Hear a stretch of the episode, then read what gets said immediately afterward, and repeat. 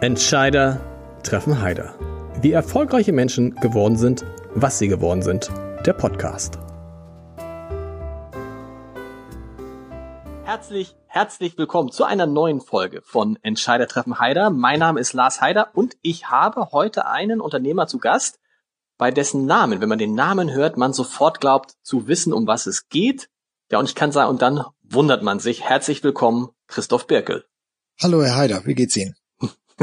mir geht's gut, mir geht's gut. Sie, Sie werden wahrscheinlich diesen, diesen Namen, mir ging es übrigens auch so, wenn oft, äh, zumindest früher war das so, wenn ich sagte, ich heiße Lars Heider, dann fragten die Leute, oh Gott, haben Sie was mit diesem Jörg Heider zu tun? Das ist auf jeden Fall wahrscheinlich schlimmer, als es ihm passiert. Aber wahrscheinlich ist die erste Frage, die Sie immer gestellt kriegen, die, ob Sie was mit den Nudeln zu tun haben, oder?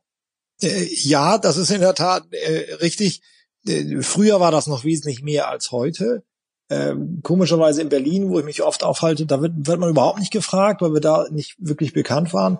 Äh, aber hier in, in ehemaligen Westdeutschland oder auch im, im, Süden vor allen Dingen ist das natürlich wesentlich äh, stärker noch vorhanden und war es natürlich auch eine Marke mit der ja früher auch alle aufgewachsen sind, nicht? Also so ist es. Alle Kinder haben irgendwie Birkelnudeln gegessen, so und ich natürlich auch. Da wurde ich übrigens oft gefragt: äh, Esst ihr eigentlich zu Hause auch Nudeln? Was ist das für eine Frage? Also natürlich komischerweise meine meine Mutter mochte gar keine Nudeln, die mochte lieber Kartoffeln. Da hat sie genau den richtigen Mann geheiratet. Sie müssen ja, ja, ja. Nun, Sie müssen ja nur erzählen, ich habe es ja eben schon angedeutet, um, um Nudeln wird es heute in diesem Podcast relativ wenig gehen. Trotzdem ist es, sind die Nudeln ja ein Teil ihrer Familiengeschichte. Und bevor ich das jetzt referiere, wäre es vielleicht viel schöner, dass Sie sagen können, was haben Sie, was hat Ihre Familie mit den Birkennudeln zu tun? Naja, die Birkennudeln, ähm, wie das der Name schon sagt, wurden von meinem Ur-Urgroßvater gegründet, äh, Balthasar Stefan Birkel. Ähm, äh, ich wäre die fünfte Generation gewesen, äh, die das Unternehmen, sofern ich denn gewollt und gekonnt hätte, geleitet äh, hätte. Ähm, aber im, in Ende der 80er Jahre haben wir das Unternehmen verkaufen müssen, weil es eben den vielleicht noch bei einigen bekannten Skandal gab um das Frischei. Ähm, und da wurden wir ja ähm, bezichtigt, dass wir Bakterien und angebrütete Eier in die Nudeln verarbeitet hätten, was in der Tat so nicht der Fall war. Ähm, und äh, dementsprechend gab es dann, äh, ähnlich wie jetzt ja auch bei Corona, bei uns dann aber unser ganz spezieller eigener Corona-Fall, äh, über lange, lange Zeit, also wir reden ja fast über ein Jahr, fast ein um Umsatzeinbruch von, von um die 80 Prozent. Und das konnten wir dann irgendwann nicht mehr durchhalten und dann musste das Unternehmen verkaufen. Haben dann hinterher auch noch gerichtlich gewonnen, dass das nicht richtig war, aber da war das Unternehmen eben schon weg und dementsprechend ähm, war mein Vater denn leider die letzte Generation, äh, die das Unternehmen geleitet hat. Aber ich bin eben in dem Unternehmen aufgewachsen, auf dem Fabrikhof, da war mein Familienhaus, da haben wir gelebt und gewohnt und es war natürlich für uns ein riesiger Spielplatz, diese Fabrik, äh, in der wir da aufgewachsen sind, hier in Buxtehude, gleich vor den Toren von, von Hamburg. Es war ja einer der fünf Standorte, die es gab. Der Hauptstandort war in Stuttgart und hier in Buxtehude war der zweitgrößte und wir waren eben der nördliche Ableger der Familie. Und ähm, ja, das war, das war toll, hat Spaß gebracht. Und als ich dann 13, 14 war, war das Unternehmen dann eben über Nacht praktisch weg. Ähm, das war sicherlich für meinen Vater und für meinen Großvater, der das Unternehmen natürlich ganz maßgeblich mit, mit aufgebaut hat, ein ganz äh, harter Schnitt und ein Schlag ins, ins äh, Kontor. Äh, aber meine Schwester und ich, wir haben das natürlich auch schon sehr intensiv mitgekriegt, auch in der Schule. Buxtehude müssen Sie sich vorstellen, waren damals 30.000 Einwohner. Wir waren der größte Arbeitgeber. Da haben natürlich auch viele äh, Eltern von dem meinen Mitschülern bei uns gearbeitet und die waren dann plötzlich arbeitslos. So dann saß man da neben denen irgendwie, das war schon eine, eine etwas äh, unangenehme Situation. Da kann man ja mit so 13, 14 auch noch nicht so mit umgehen wie jetzt auch, äh, wie, wie wir jetzt in unserem Alter vielleicht. Also insofern war das eine nicht ganz einfache Phase. Aber wir haben auch das äh, irgendwie gemeistert und mein Vater hat sich dann neu orientiert und dann sind wir eher in den Technologiebereich geschwenkt, weg von Lebensmitteln. Was man, Sie haben Sie eben angesprochen, was das Verrückte war, am Ende war dieser Vorwurf unberechtigt. Also die, sie mussten die Firma verkaufen wegen eines unberechtigten Vorwurfs und haben, glaube ich, damals noch, hat die, hat die Firma noch eine Entschädigung von damals 13 Millionen Mark bekommen. Richtig? Ja, das ist völlig richtig. Das war dann Jahre später. Ähm, das bringt einem dann aber auch nichts mehr und das ist natürlich nichts äh, gewesen. Also natürlich auch viel Geld ohne Frage. Aber das Unternehmen war natürlich wesentlich mehr wert äh, vor diesem Skandal. Äh, und ja, so ist es mal. Das, daraus haben, hat die Politik und hat auch die Presse dann gelernt, dass man äh, bei solchen Beschuldigungen, wenn sie aufkommen, natürlich erstmal dreimal prüft, bevor man dann auch wirklich äh, Markennamen in die Presse gibt, um das, ähm, um das zu veröffentlichen. Ich meine, wir waren in der Tagesschau, da stand, äh, wir haben angebrütete mhm. äh, Eier. Ich meine, wer ist denn das noch? Das kann ja gar keinen Vorwurf machen. Das gibt man ja seinen Kindern nicht mehr zu essen. Und da kannst du noch so sehr als Unternehmen dagegen angehen und kannst sagen, hm, äh, nee, das stimmt nicht und wir haben das alles geprüft. Wir waren die Einzigen, die ein eigenes Labor hatten und haben das immer geprüft. Ich meine, hätten wir das gemerkt, hätten wir natürlich sofort die Ware aus dem Verkehr gezogen. Ähm, also wir hätten auch gar keine Veranlassung, irgendwie da was unter den Teppich zu kehren. Aber da sind sie dann in so einer defensiven Lage, aus der sie dann irgendwann noch nicht mehr rauskommen. Und da können sie machen, was sie wollen. Das, das bleibt dann haften. Und da ist ja dann auch in der Zeit äh, nicht nur wir, sondern da ist ja die ganze deutsche Teigwarenindustrie eigentlich ähm, ja abgefrühstückt worden und ist dann übernommen worden. Ähm, dann kam ja Danone und hat uns gekauft. Wir haben auch gleich genau. mehrere andere Marken gekauft, die alle nicht so groß waren wie wir. Wir waren also bei, bei weitem der, der deutsche äh, Marktführer im Bereich der Teigwaren. Ähm, und dann kam aber noch ein anderer, äh, eine andere Entwicklung hinzu, dass sich die Italiener des deutschen Marktes angenommen haben. Die vorher gab's Barilla gar nicht in der Form, jetzt mal als Beispiel, so stark im Markt, wie das heute der Fall ist. Die Deutschen haben ja eher Eiernudeln gegessen, das war ja unsere Spezialität mhm. und es ist ja heute übrigens immer noch, die Firma gibt's ja noch, äh, wesentlich kleiner. Ähm, und äh, dann kam natürlich aufgrund auch dieses Skandals das ganze Thema auf, ja, wir machen das ohne ohne Ei, dann kamen die Italiener und haben eigentlich den Markt komplett auch umgedreht. So, und äh, dementsprechend ist da eine ganze deutsche Teigwarenindustrie, die es ja gibt und die auch eine alte und lange Tradition hatte, ist da eigentlich ziemlich kaputt gegangen ist dann auch insgesamt von Danone mehrere Firmen gekauft worden, zusammengefasst worden und mittlerweile sind das ja nur noch Marken und es gibt eine Produktionsstätte irgendwo. Also das ist äh, äh, alles ganz, ganz anders heute. Umso erstaunlicher fand ich, wo ich mich jetzt auf das Gespräch vorbereitet habe, so mein Eindruck war, dass ihr Vater das natürlich nicht gelassen hingenommen hat, aber der hat trotz dieses unglaublichen Einschnitts in sein Leben als Unternehmer den Mut offensichtlich nicht verloren und dann gleich danach angefangen, sich was Neues zu suchen außerhalb dieses Lebensmittelsbereich. Äh, äh, war der, ist der besonders, war der besonders optimistisch oder wie hat er das geschafft? Ja, also er hat, äh, also er hat den Kopf nie hängen lassen, dass man das, dass man das eine. Mein Vater ruht sehr an sich selbst und hat eine unglaubliche innerliche Stärke und Gelassenheit, so Sachen dann auch einfach zu akzeptieren und hinzunehmen und nach vorne zu blicken und auch Sachen abzuhaken. Ähm, das muss ich unglaublich bewundern, das zu tun. Denn das ist natürlich eine Familientradition. Sie leben, also diese Firma ist ja ihr Leben sozusagen. Es gab ja kein anderes Thema zu Hause und das hat Spaß gemacht, das war toll. Sie geben da über tausend Menschen auch eine Arbeit und so und so weiter. Sie essen das jeden Tag. Also sie sind auch bei jedem, sind anerkannt. Und plötzlich ist das weg. Das ist ja nicht nur ein finanzieller Verlust und ein Aufgabenverlust. Das ist ja auch ein, ein Ansehen, was da plötzlich weg war. Da, da gucken die plötzlich alle Leute an, die vorher gesagt haben, oh Mensch, toll, toller Unternehmer, und sagen, ach guck mal, du wolltest so ungefähr unsere Familie vergiften, so nach dem Motto, mhm. ne, so ein bisschen übertrieben mal dargestellt. Da muss man ja erstmal mit zurechtkommen. Das haben wir als Kinder in der Schule natürlich auch so ein bisschen mitgekriegt, aber für meinen Vater war das nicht äh, sicherlich noch wesentlich schwieriger und hat dann aber gesagt, so was kann ich jetzt machen. Ich habe ja Erfahrung, kann Unternehmen führen, weiß auch, wie es schief geht ähm, und hat sich dann äh, eigentlich ja, bisschen mal umgeguckt, hat sicherlich, hat ein, zwei Jahre gebraucht und hat dann gesagt, äh, über einen Zufall kam er dann an die ersten Beteiligungen im Technologiebereich, in denen er sich äh, ja einfach eingebracht hat und wollte eigentlich als typischer Business Angel sein Know-how weitergeben und hat dann eben aber auch ein bisschen Kapital, was wir noch hatten, eben dazu ge gegeben. Es wurde ja in der Zeit kam ja gerade die TU ganz stark äh, aus den Startlöchern hinaus, die es ja schon ein bisschen gab. Und es kamen die ersten Absolventen aus der TU, die sich selber gründen wollten. Die wurden halt angesiedelt in Harburg, gleich in der Nähe zur TU, auf dem, auf der ehemaligen Industriebrache des Tempowerks, wo dieses dreirädrige Auto gebaut wurde nach dem Krieg, das aber auch den, ja, abge, also das Werk wurde verkauft und abgebaut, da war so nichts mehr, da stand aber noch die Verwaltungsgebäude. Und da wurden dann diese ersten äh, Absolventen, die sich selber gründen wollten, also die ersten Startups, Gründer hieß das damals, äh, die ersten genau. Gründer, die wurden da untergebracht. Und die hat mein Vater durch Zufall irgendwie gefunden und hat sich da an zweien beteiligt und äh, hat gesagt, ja, das, das ist doch nett, das ist doch witzig, den kann, die kann ich, diesen Jungen, die haben Spirit, die, die interessiert es auch nicht so wirklich, was bei mir vorher passiert ist, aber die sind interessiert an meinem Know-how und brauchen natürlich auch Geld. Also beteilige ich mich an denen und hat sich dann da ein Büro äh, angemietet äh, und, und, und saß da ganz quietschfidel zwischen den, äh, zwischen den Leuten. Und ähm, dann waren die Gebäude irgendwann voll Und dann hieß es, ja, wir brauchen einen Investor. Wir, wir wollen eigentlich hier weiterbauen. Die Industriebrache ist ja noch hier. Das war also sind drei Hektar. Die sind völlig leer. Wir brauchen, wir wollen hier ein weiteres Gebäude bauen. Die Stadt wollte das damals nicht. Und dann hat mein Vater gesagt, ach, ja ganz praktisch. Dann baue ich doch jetzt hier ein Haus. Hat sich Kredit geholt und hat äh, da das erste Bürogebäude gebaut. Und, und hat das eigentlich an den Betreiber des Technologieparks vermietet. Hat also mit den, hat also die Verwaltung des Parks gar nicht inne gehabt. War auch gar nicht die Absicht. Es war immer nur, ich baue Gebäude. Also ganz was anderes. Guter äh, Gegenpol zu den doch sehr volatilen und sehr risikofreudigen äh, Beteiligungen, die er da eingegangen ist.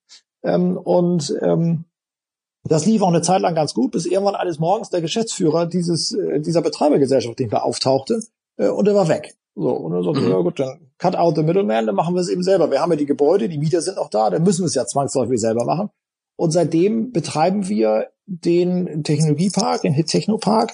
Ähm, ist mittlerweile einer der größten deutschen privaten te äh, geführten Technologieparks mit 110 technologieorientierten Unternehmen. Wir haben uns in den letzten acht Jahren verdreifacht in der Größe, wollen uns jetzt nochmal verdoppeln in den nächsten zehn Jahren ähm, weil wir an Hamburg glauben, wir glauben an den Süden von Hamburg, ähm, wir glauben an die TU, an das Wachstum. Und dementsprechend sitzen wir da eigentlich sehr, sehr schön und bringt Spaß. Und mittlerweile sind wir natürlich kein Gründerpark mehr, weil die Gründer mittlerweile natürlich auch älter geworden sind und auch mittlerweile andere Räumlichkeiten finden an der TU oder am Startup Port. Da gibt's ja andere ähm, Gesellschaften und Anlaufstellen für die. Wir sind eher jetzt der Park, der mittlerweile auch schon jetzt 30 Jahre alt seit der ersten Gründung.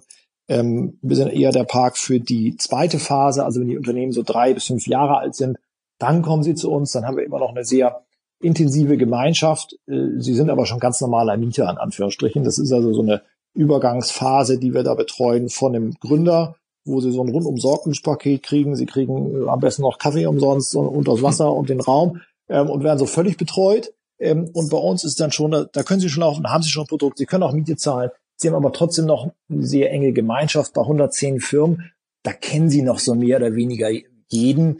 Äh, das sind 700 Leute, die da bei uns arbeiten. Also da trifft man sich noch. Und das ist eine ganz, äh, ganz schöne Sache. Wenn man jetzt einige, die bei uns gegründet haben, die sind schon seit 20, 25 Jahren da. Die meinen immer noch, sie wären Gründer. Stimmt natürlich nicht mehr. die sitzen da immer noch und die betreuen wir. Und die kennt man natürlich dann Ewigkeiten. Und mit denen kann man ja natürlich tolle Sachen machen, da weiß man, welche Produkte die entwickeln und kann sie dann auch dementsprechend in unserer Community sehr gut vernetzen. Und das klappt und gerade in der heutigen Zeit, in den letzten Jahren Digitalisierung, Globalisierung und so weiter, sehen, glaube ich, vor allen Dingen die kleinen Firmen und unser Fokus sind eben kleine Firmen. Das ist nicht zu verwechseln mit jungen Firmen, sondern kleine Firmen. Ich sag mal so zwei bis zehn, 15 Leute die merken einfach, sie kriegen aufgrund der Geschwindigkeit und aufgrund der Komplexität der Entwicklungen, die es überall gibt und äh, weltweit, ähm, die, die können gar nicht mehr alles mitkriegen. Und die können das eigentlich nur, nur die Zukunft und die Herausforderungen der Zukunft bestehen und auch sich weiterentwickeln als oder überhaupt mal überleben als Unternehmen, wenn sie gemeinsam mit anderen diesen Weg beschreiten. Und das heißt, dass sie gemeinsam mit anderen Firmen außerhalb Ressourcen sich teilen, dass sie aber auch aufeinander aufpassen. Ich weiß doch, was der andere macht und ich habe doch gehört, dass das und das passiert. Ich gebe dem mal einen Hinweis.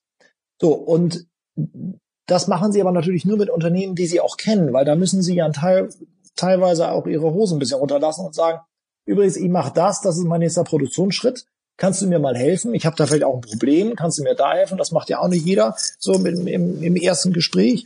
Ähm, und dann kann der andere eben auch erstmal aktiv unterstützen, indem er sagt, ich kann da, wo du vielleicht eine Schwachstelle hast, habe ich vielleicht gerade eine Stärke. Und ich kann vor allen Dingen für dich auch ein bisschen mit aufpassen und höre, wo irgendwas passiert und sehe was und kann dir mal einen Hinweis geben. Genau. Was, was ja. ich interessant fand, als äh, in, in Vorbereitung auf dieses Gespräch habe ich gedacht, Hit Technopark, eine der größten deutschen Technologieparks. Eigentlich das, wovon alle träumen. Ne? Also so eine, ich, ich übertreibe jetzt ein Mini, Mini Silicon Valley irgendwo.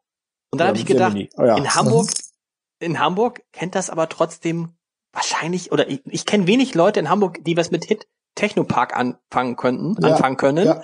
Und das mhm. liegt daran, und das darf ich sagen, als gebürtiger Harburger, es liegt an Harburg, oder? Wenn Sie jetzt, wenn Sie jetzt in Harvestehude wären oder in irgendwo im Norden Hamburgs, hätten Sie wahrscheinlich eine ganz andere Wahrnehmung, Bekanntheit als im Süden der Stadt. Ja, das ist, das ist nicht ganz falsch, was Sie da sagen. Ähm, äh, also Harburg hat sicherlich das Thema, dass es südlich der Elbe sitzt. Und das äh, für die, ich bin jetzt mal ein bisschen gemein, für die Nordhamburger endet Hamburg eben an der Elbe. Und für die Süd, äh, also die Harburger, äh, suhlen sich Harburger auch, auch ein bisschen, ja, sie suhlen sich auch ein bisschen ihrem Leid. Nicht? Also immer wenn ich sagt, oh, auf uns achtet ja keiner, sag ich, ja, da müsst ihr mal ein bisschen selbstbewusster auftreten, dann werdet ihr auch irgendwann mal beachtet.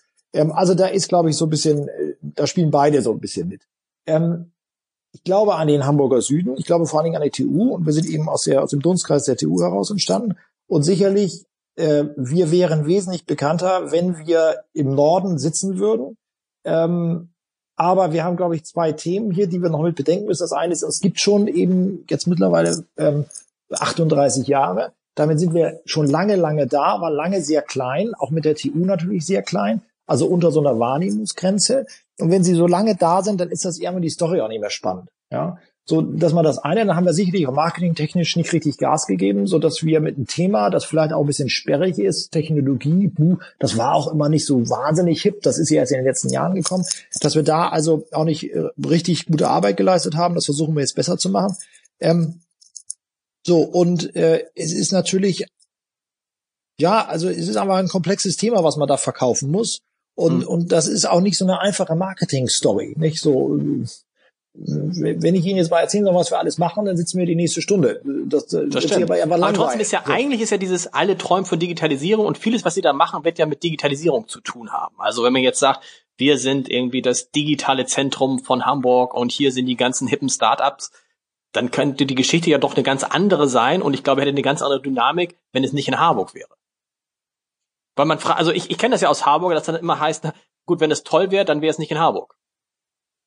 Ja, das ist richtig, aber das ist natürlich so falsch eigentlich, nicht? Weil ja. wir haben wir haben die TU, die ganzen Unternehmen, die bei uns kommen, die kommen alle eher wie aus dem Dunstkreis der TU und das ist eben Spitzentechnologie. Wir arbeiten mit dem Daisy zusammen und so weiter. Also auf der Arbeitsebene sind wir sehr gut vernetzt. Nur das ist natürlich teilweise sind das sehr komplexe Produkte, da können Sie keine Marketing-Story draus bauen die die Leute dann so interessiert. Die interessiert sie dann in den einzelnen Nischen. So, aber das ist natürlich nicht so spannend. Ein anderes Thema kommt noch mit dazu, ähm, dass Hamburg, finde ich, ist eine tolle Stadt, macht tolle Sachen und hat ja endlich, endlich vor äh, vor sieben Jahren verstanden, wir brauchen mehr als einen Technologiepark, also mehr als als uns. Das haben wir immer schon gesagt. Das kann nur funktionieren, Technologie, wenn man das im Großen denkt und auch im, im Netzwerk denkt. Jetzt mittlerweile will man ja, und da ist man ja auch dabei, und das unterstützen wir auch sehr aktiv, weitere Technologieparks zu gründen. Das finden wir toll. Ähm, nur Hamburg ist groß da drin, Sachen neu zu erfinden und alte Strukturen dabei zu vergessen. Alles Neue ist toll, alles Alte, hm, äh, wissen wir nicht so richtig, was wollen wir damit anfangen. Man ist aber auch nicht konsequent und schneidet dann mal alte Zöpfe ab. Also es werden sehr viele Doppelstrukturen äh, geschaffen. Und das ist immer so ein Thema. Das ist hier auch genauso. Ähm, da wurde also vor sieben Jahren überlegt, wir wollen jetzt Technologieparks äh, gründen, neue gründen. Glauben Sie doch nicht, dass da mal einer nach Harburg geguckt hat, von nördlich mhm. der Elbe, und da kam ja nur die Initiative her, und hat gesagt, wir gucken noch mal, was es in Harburg schon gibt. In Harburg ist doch ein ganzes Technologiequartier entstanden um die TU herum. Das gibt es schon. Da haben wir Jahre für gebraucht, um das in die Köpfe hereinzubringen. Und das kann ja alle nicht richtig sein. Man muss doch immer mal gucken, was haben wir denn? und äh, wie können wir darauf aufsetzen und wie können wir daraus lernen, äh, was lief da gut, was lief da schlecht, um es dann weiterzuentwickeln. Ähm, und mittlerweile sind wir gut angekommen in den ganzen Gremien. Wir haben da, glaube ich, extrem viel auch internes Lobbying und Marketing betrieben mit den ganzen Behörden und wer da alle so mitspielt. Ähm, und wir sind da jetzt also dabei, aber das war äh, schon Thema. Das liegt natürlich auch teilweise an uns, weil wir vorher auch nicht selbstbewusst genug aufgetreten sind. Hm. Wenn Sie jetzt sagen, wenn Sie jetzt sagen, Sie wollen bis 2024, glaube ich, die Fläche verdoppeln, was heißt das? Wie viele Unternehmen wollen Sie dann da noch ansiedeln über diese 110 Unternehmen, die es schon gibt, hinaus? Naja, also wenn das gut läuft, ähm, nochmal 100. Das mhm. schwankt natürlich immer so ein bisschen, weil einmal wachsen die ja dann auch sehr schnell, dann äh, fressen die natürlich viel Fläche, dann können sie nicht so viele ansiedeln. Aber so zwischen, zwischen 50, 70 bis 100, äh, das ist schon unser Ziel. Dann haben wir so 200 Unternehmen ähm, und das ist, glaube ich, schon eine gute Schlaggröße, wo, wo sie aus sich heraus schon so eine, so eine große Dynamik im Netzwerk entwickeln können, dass, dass wir einfach noch attraktiver werden für die Mieter, die da sind. Ähm, wir sind ja seit ach, zehn Jahren fast voll vermietet, obwohl wir uns so verdreifacht haben. Ähm, gar nicht, weil wir so toll vermieten, sondern weil die Leute einfach nicht ausziehen. Weil sie es einfach toll finden, dass sie bei uns sind und dass sie so einen persönlichen Touch haben. Die Leute, die zu uns kommen, die wollen alle in dieses Netzwerk.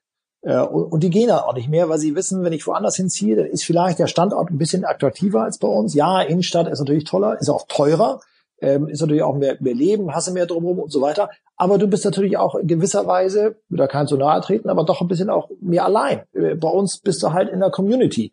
Und die findest du nicht überall so um die Ecke. Da findest du attraktivere Gebäude, aber ja, Gebäude, das ist ja austauschbar, ist ja nur eine Hülle. Eine Gebäude ist ja nur eine Plattform zum Schluss. Äh, Frage ist ja, was die Intelligenz, die da drin stattfindet, das ist doch das Spannende. Wir haben eigentlich auch gar keine Intelligenz. Unsere Firmen haben die Intelligenz. Wir haben da 110 Firmen aus 45 Branchen, die machen alle, die sind, wir haben vier Weltmarktführer, die machen alle Spitzentechnologie und das sind doch die Produkte, da wird die Zukunft gestaltet. So, mhm. und da müssen wir ran. Und wenn wir das heben und die vernünftig verknüpfen, dann entsteht da Mehrwert draus. Ähm, und das kriegen wir, das kriegen wir nur hin, indem wir an die Leute rankommen, indem wir sie kennenlernen, indem wir denen sprechen. Nur sprechenden Menschen kann geholfen werden. Äh, und, und dann funktioniert das auch. Und da ist das Gebäude eigentlich, ja, das ist eine notwendige Voraussetzung, aber das ist nicht der eigentliche Mehrwert. Wie ist es jetzt in der, in der Corona-Krise? Wie stark sind Ihre Firmen davon betroffen? In der Regel sind ja Firmen, die stark digital und technologieorientiert arbeiten, nicht so stark von der Krise betroffen, wo es, wie Firmen, wo es darauf ankommt, dass man irgendwo hingehen kann, wie zum Beispiel Gastronomen oder Hotels? Mhm. Also noch nicht in der ersten Phase. Ich befürchte aber, dass das in der zweiten Runde oder im Drittrundeneffekt dann kommt. Das haben wir schon öfters mal gehabt, dass wir in den ersten Krisenphasen nie so wirklich betroffen waren und dass das erste mit ein, zwei Jahren Verspätung plötzlich einschlug. Äh, weil einfach die äh, Effekte durch das System erstmal durchlaufen müssen. Und das sehen Sie jetzt ja auch in der Autoindustrie. Ich meine, sie laufen jetzt erst leer und dann kommen wieder die Zulieferer und so weiter und so fort. Ähm, ich hoffe mal, dass wir keine großen Ausfälle haben werden. Wir haben bisher, glaube ich, erst vier oder fünf Mieter verloren, kleine, die gesagt haben, uns gibt's noch, aber in weiser Voraussicht kündigen wir mal. Wir können auch Homeoffice machen. Ähm, äh, aber es ist, glaube ich, jetzt noch keiner so wirklich in die Insolvenz geschlittert. Aber nun sind wir auch erst in Woche vier wollen wir mal abwarten, was da noch kommt. Ähm, so vier bis acht Wochen hält ja jeder doch irgendwie durch, bevor man unser Unternehmen sofort aufgibt. Dass äh, ich befürchte für uns alle, dass da noch ein Zweitrundeneffekt kommen wird. Ich will es nicht hoffen, aber ich glaube, da kommt noch was. Was auf jeden Fall kommt, Sie haben es eben schon angesprochen, ist natürlich die Frage des Homeoffice. Weil ich weiß nicht, wie es bei Ihnen ist, aber bei uns beim Hamburger Abend, war es immer so, ja, wir haben immer gesagt, Homeoffice geht auch mal, aber so richtig geglaubt haben wir dann auch doch nicht dran und stellen jetzt fest beim Armblatt, boah, das funktioniert ja viel besser als gedacht. Ist für viele Leute auch eine Erleichterung, gerade in der Zeit, in der äh, die Kinder zu Hause sind. Und schon kommen natürlich die Ersten auf die Idee und sagen, Moment mal, was brauchen wir eigentlich noch diese teuren Büroflächen in der Innenstadt? Äh, kann man da nicht irgendwie ein bisschen weniger, ein bisschen runterkommen? Für Homeoffice ist das ja sozusagen die große Bewährungsprobe und man muss sagen, in den meisten Fällen hat das Homeoffice diese Bewährungsprobe mit Bravour bestanden, oder? Ja, ähm, wir sind schon seit, äh, ja, wir sind jetzt in der vierten Woche im Homeoffice. Das funktioniert auch gut. Das, was natürlich nicht funktioniert, ist Leute zu vernetzen. Sie können mit allen in Kontakt bleiben, die sie schon kennen. Neue Leute kennenzulernen ist halt schwierig. Das ist also ein bisschen unser Steckenpferd. Also unser eigentliches, äh, also Geschäftsmodell ist jetzt nicht, weil wir verdienen natürlich unser Geld über die Miete, aber unser eigentlicher Mehrwert, Leute zusammenzubringen auf unseren Flächen, also in der Restaurantfläche durch Veranstaltungen, das können wir gar nicht machen, so wie bei vielen anderen auch. Das ist jetzt mal für ein paar Wochen kein, kein Thema. Ähm, aber das wird sicherlich irgendwann mal Thema werden. Ich persönlich muss mal sagen, ja, das funktioniert ausgesprochen gut, muss ich auch sagen. Ähm, aber es funktioniert eben auch nicht alles. Also wir haben jetzt gerade dabei, eine neue Marketingagentur uns äh, so oder die haben wir und der wollten wir nun gerade anfangen und wollten unsere neue Marketingstrategie ausarbeiten. Die waren aber noch nie bei uns. Dann kam Corona, die wollten aber gerade kommen. Corona haben wir es abgesagt und jetzt kommen wir da nicht vorwärts. Weil sie können eben erste Kennenlerngespräche, Chemistry-Meetings, wo sie sagen, ich muss das mal fühlen, ich muss das spüren, ich muss eine Verbindung mit den Menschen aufbauen. Das können sie nicht über, über Skype oder Zoom oder so. Das können sie machen mit Leuten, die sie schon lange kennen. Aber neue Akquisitionsgespräche, ähm, Kennenlernen, Verbindungen zwischen Menschen aufzubauen, finde ich wahnsinnig schwierig. Ich glaube, da ist die Grenze des Homeoffice dann einfach erreicht. Da muss man sich treffen. Und ich merke auch persönlich, es ist schön im Homeoffice, aber so in der vierten Woche geht mir langsam die Energie ein bisschen flöten, weil die kriegen über so ein Team und wir arbeiten als sehr stark ein Team und über Gespräche und, und, und Büro, wo so Leben ist, da kriegen sie auch Energie. Und hier zu Hause, da spielen die Kinder, da ist jetzt Sonne ist draußen, ich kann mich auch mit dem Cocktail auf die Terrasse setzen. Was sitze ich hier eigentlich so blöd im Gästezimmer und arbeite die ganze Zeit? So, das könnte ich eigentlich mir auch anders vorstellen, kann ich ja irgendwie morgen machen. Also die Gedanken habe ich im Büro gar nicht. Also insofern glaube ich, ist das als lang, das ist sicherlich, es wird sich unsere Arbeitsweise schon verändern, weil ich auch sehe, Zoom funktioniert super. Was muss ich diese Baubesprechungen alle physisch immer bei mir haben? Da kann ich auch ähm, jede dritte Woche nur machen und alle anderen Meetings machen wir zwischendurch per Zoom. Da wird sich bestimmt was ändern. Das ist wesentlich effizienter von der Zeit. Man muss auch nicht dieses ewige hinsetzen, Kaffee auffüllen und was ja immer alles so ewig braucht. Das fällt ja auch alles weg. Das ist, das ist toll.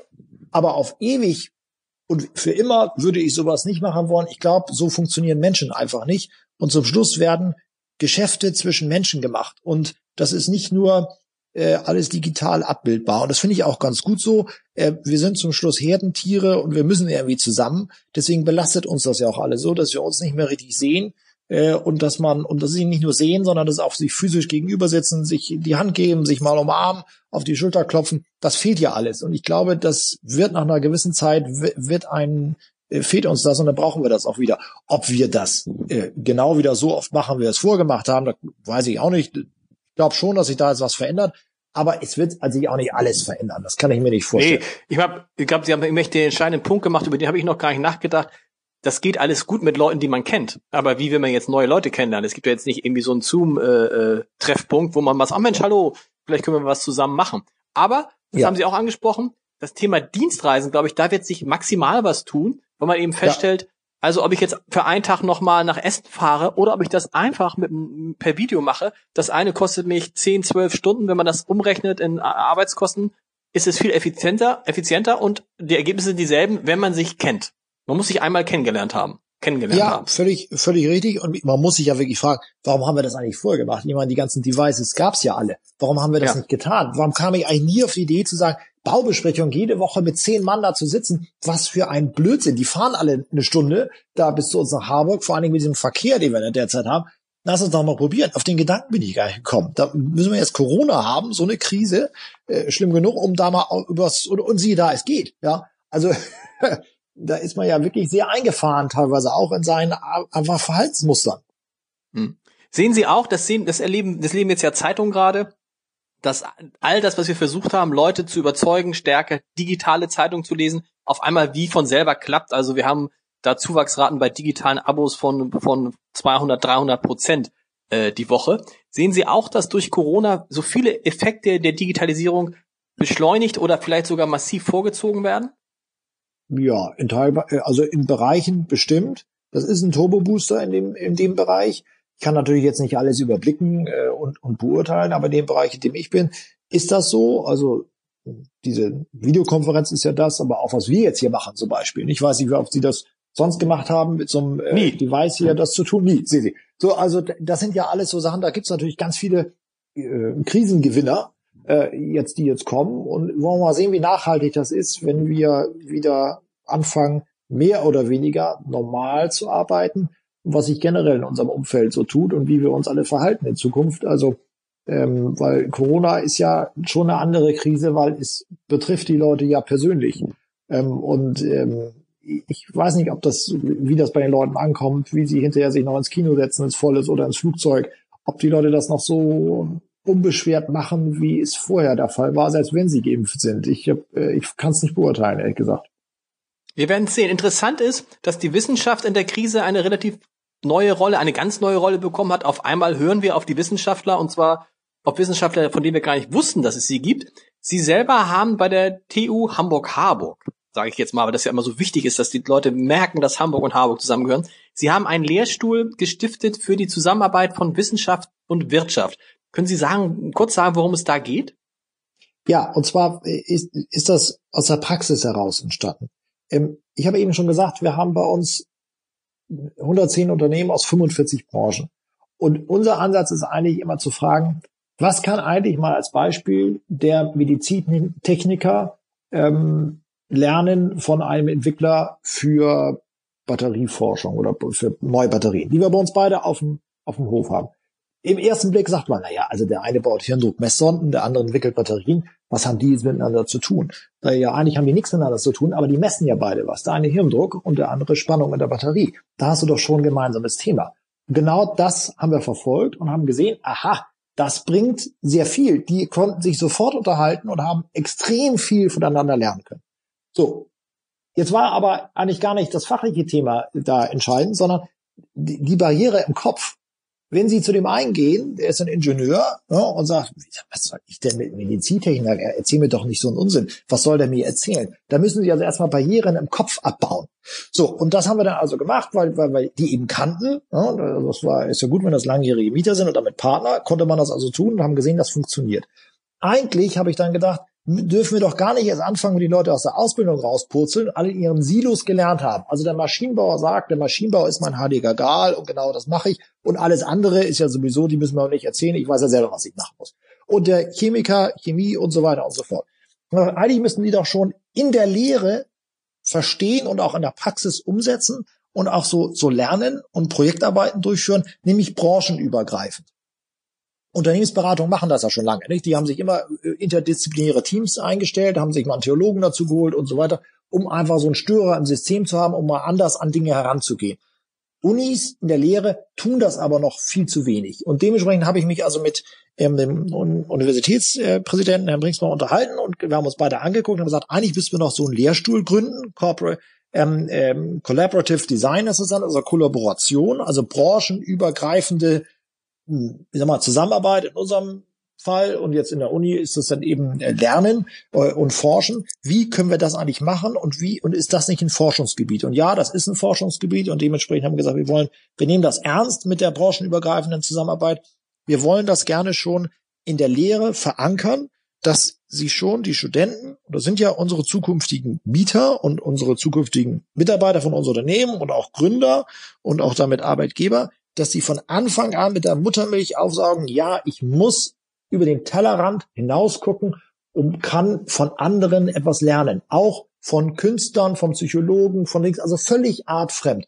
Und das funktioniert. Und ich weiß auch übrigens, mit welchen Tools ich das mache. So, aber mhm. da geht es eigentlich vornehmlich darum, mal diese Barriere im Kopf abzubauen.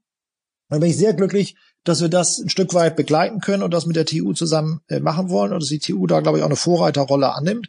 Denn sowas gibt's eigentlich auch gar nicht. Und da wird es Ja, da sind sie ihrer Zentrum Zeit ja voraus, weil das ist ja genau das, was man in der Corona-Krise jetzt erlebt, dass auf einmal sich Wirtschaftswissenschaftler und Mediziner und Ethiker an einen Tisch setzen und eben mhm. gemeinsam über ein Problem sprechen müssen, was einer alleine nicht lösen könnte, weil wenn der eine das nach dem macht, was er für richtig hält, es eventuell ganz schwere nachteilige Effekte für den anderen hätte. Genau. Und so ist es ja ehrlich gesagt, wird ja aber das Wirtschaften in einer globalisierten Welt immer so sein, dass man das gemeinsam denken muss mit allen äh, Fakultäten sozusagen, weil sonst nehmen wir nur den Klimaschutz, weil sonst irgendwie zum Beispiel der Klimaschutz hinten runterfällt, was wir uns eben auch nicht leisten können. Äh, äh, ganz genau, man muss es, es wird immer eben alles komplexer und es hängt auch alles wesentlich mehr zusammen, äh, als das früher der Fall war. Dementsprechend habe ich ja vorhin schon gesagt, muss man viel mehr im Netzwerk arbeiten und muss mit anderen zusammenarbeiten. Das gilt ja vor allen Dingen für kleine Unternehmen. Große Unternehmen machen das natürlich auch, aber die haben natürlich ihre unterschiedlichen Abteilungen und können die Abteilungen zusammen äh, zusammenbringen. Und da sehen Sie ja schon, wenn Sie da mal sich ein bisschen reinlesen, was für Schwierigkeiten diese großen Unternehmen haben, ihre einzelnen Abteilungen zusammenzubringen, um da mal allein unternehmensintern zu gucken, was kann eigentlich Marketing äh, lernen von der Produktion, von den Ingenieuren. Die kennen sich überhaupt nicht. Und die, die, die einen sagen auch, das interessiert mich gar nicht, was da das Controlling macht zum Beispiel. Das kann doch nicht, das kann doch eigentlich gar nicht sein. Das kann doch nicht funktionieren. Das ist doch ein Unternehmen.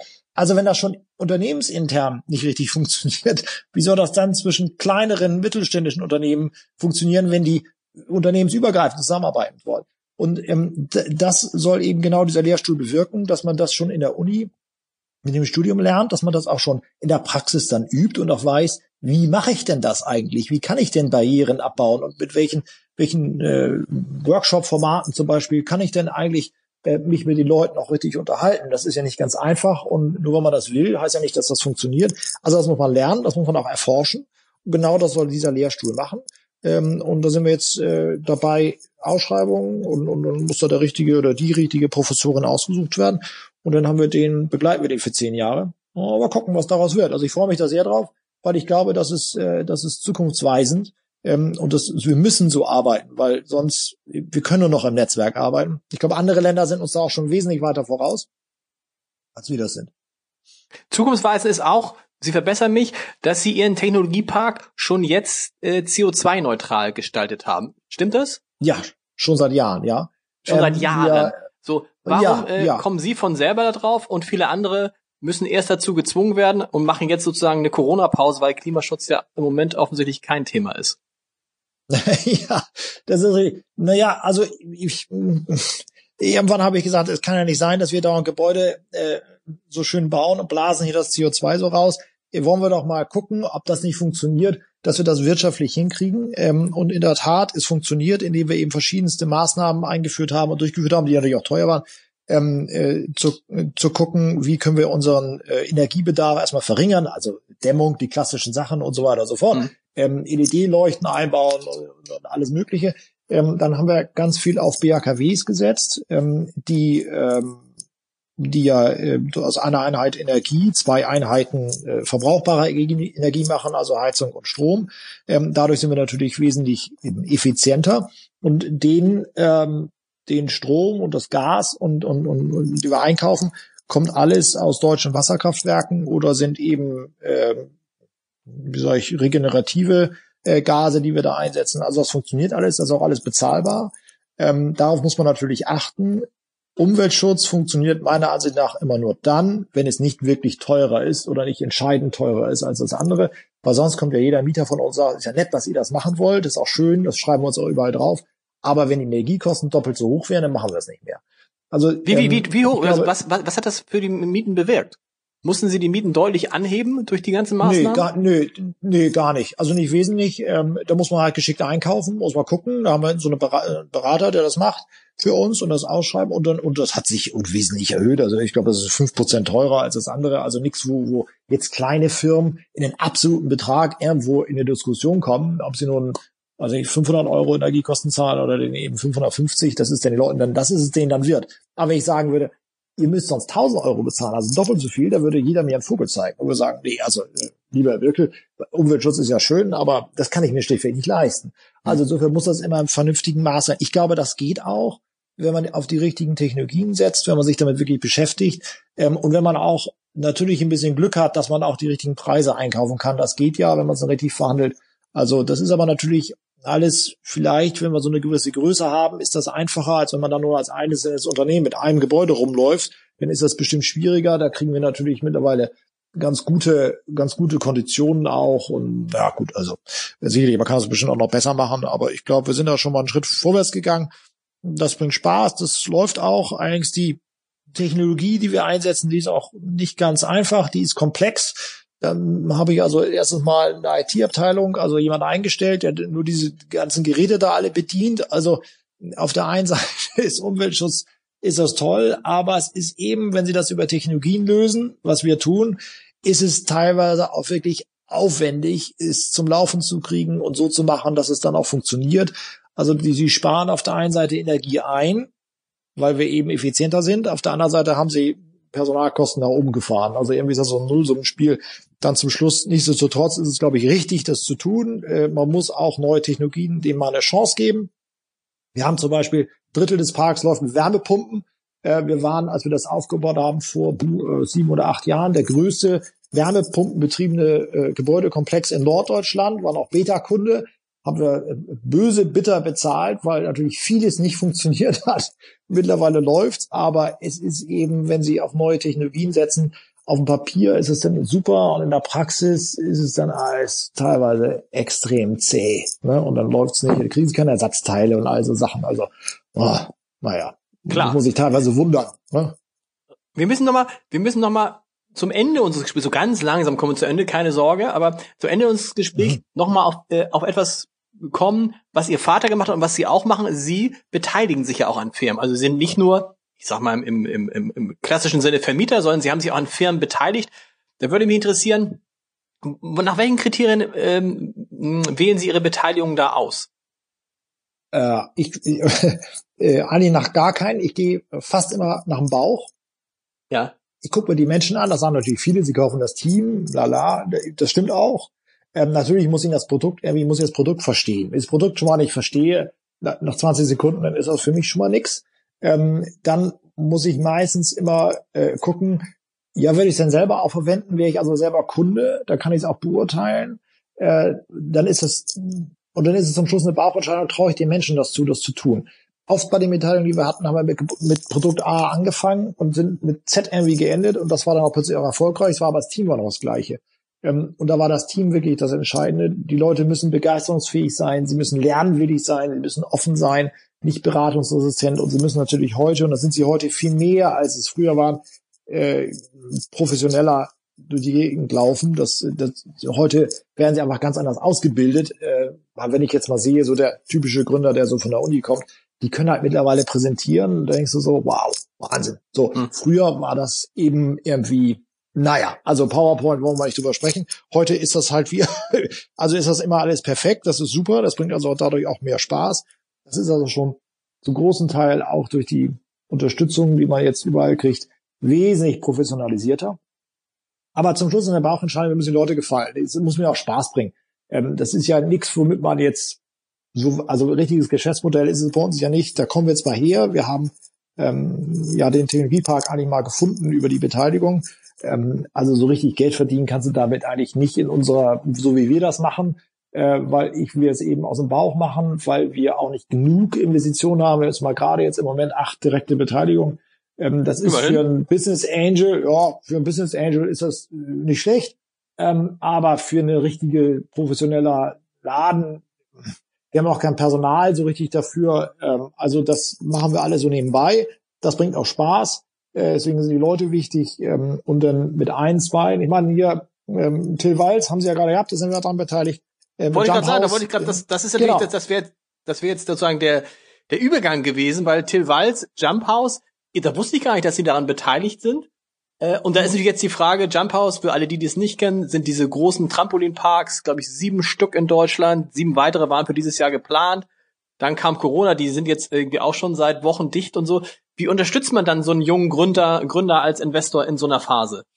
Also wir haben ähm, natürlich mit allen unseren Beteiligungen und Jump House sind nicht die, äh, die einzigen, die jetzt ins Trudeln kommen. Jump House ist ja zum Glück schon relativ weit und äh, Christoph und Till, die beiden sind auch extrem professionell und sehr vorausschauend. Also die brauchen eigentlich wenig händische Unterstützung und Beratung, die brauchen eher moralische Unterstützung.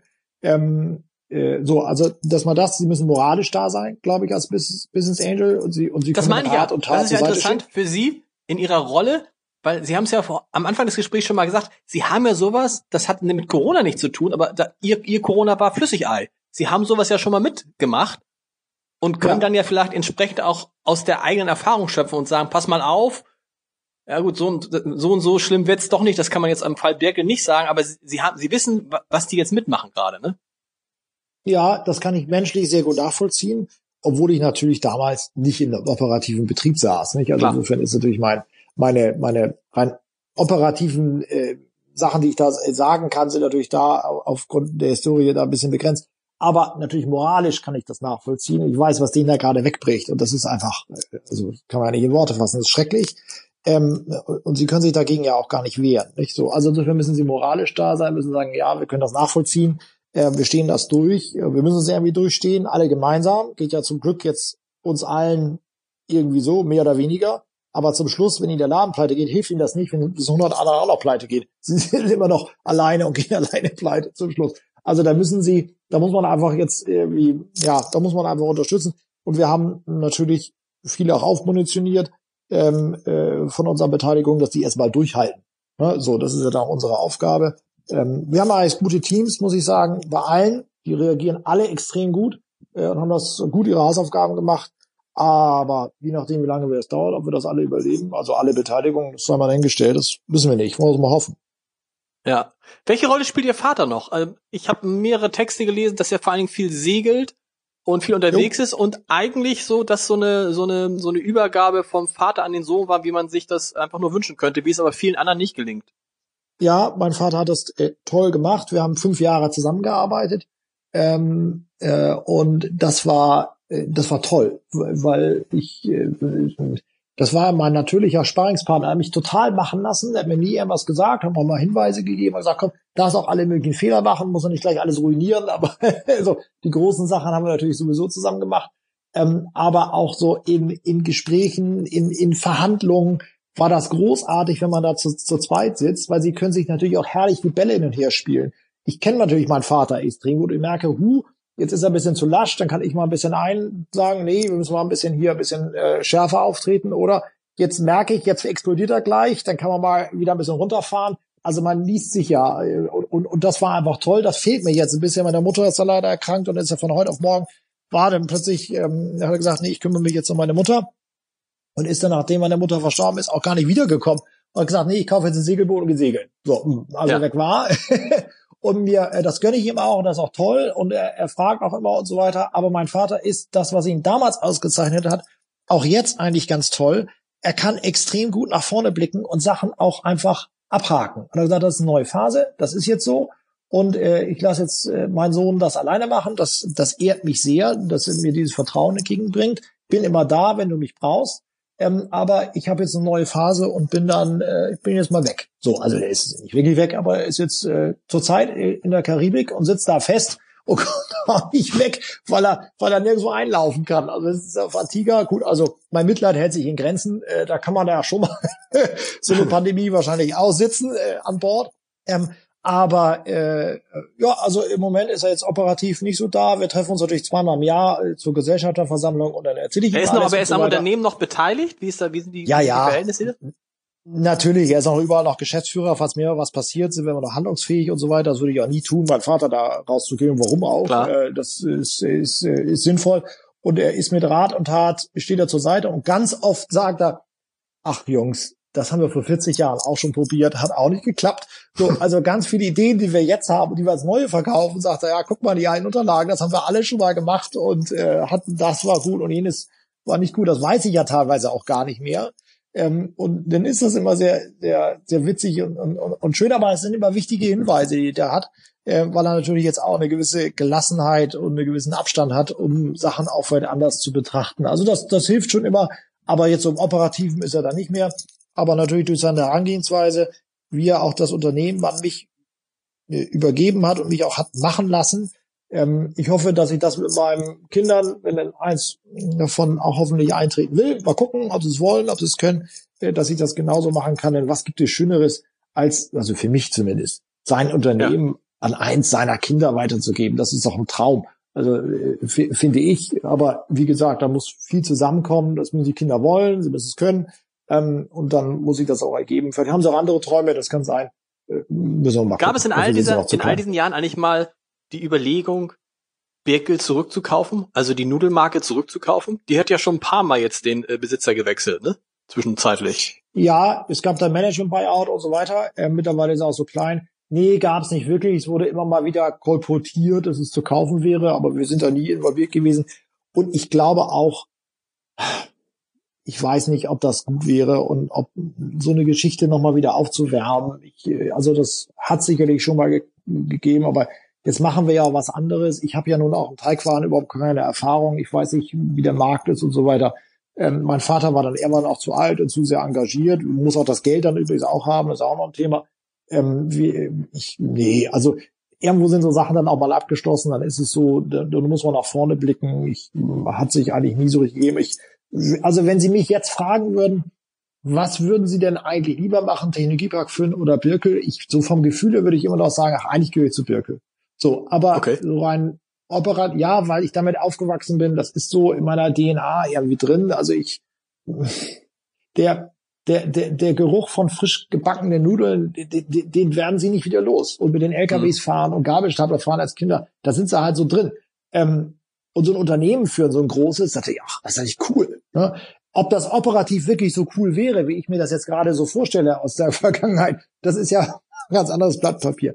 Ähm, aber ich bin sehr glücklich, was wir jetzt haben. Äh, das ist genau richtig. Das habe ich jetzt von der Pike auf gelernt. Das, ich glaube auch daran, an dieses Geschäftsmodell. Ich glaube an Hamburg, an den Technologiestandort Hamburg vor allen Dingen auch. Ich glaube, da kommt ganz viel. Ich glaube, wir fangen jetzt erst richtig an. Ich glaube, wir haben auch als Hamburg, weil wir eine tolle Stadt sind, mit einem vernünftigen Preis-Leistungs-Verhältnis, mit einer vernünftigen Politik und Verwaltung, auch ganz große Chancen im Bereich Startups gegenüber Berlin. Ich glaube, die nächsten 20 Jahre werden unsere Zeit sein und nicht die Berlin-Zeit. Ich glaube, Berlin sägt sich gerade den Ast ab, ähm, auf dem es da sitzt, als Standort für, für, ähm, für Startups. Ich bin da viel in Berlin, wir investieren ja auch in, in Berlin in Gebäude, vermieten da an Startups und da weiß ich, was da, was da passiert. Das ist alles, und die Politik ist nur ein anderes Blatt Papier. Also ich glaube, da haben wir eine große, große Chance in Hamburg. Ich hoffe, wir nutzen sie. Wir versuchen da so ein bisschen unseren kleinen Teil dazu beizutragen. Hm. Super. Herr Berkel, ich sage vielen Dank und weiterhin viel. Ich danke Ihnen für das Gespräch und bleiben Sie gesund. Sie auch.